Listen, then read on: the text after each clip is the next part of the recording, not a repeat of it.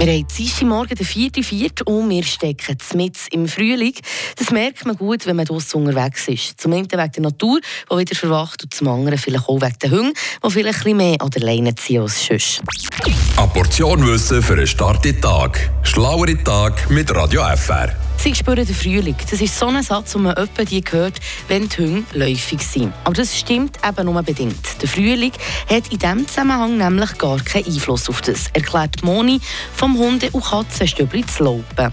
Also normalerweise ist es bei den Hunden so, dass sie zweimal im Jahr läufig werden, aber man kann nicht sagen, wann. Also es ist meistens so, dass der Hund so bei sieben, acht Monaten anfängt läufig werden und dann wird es meistens zweimal im Jahr.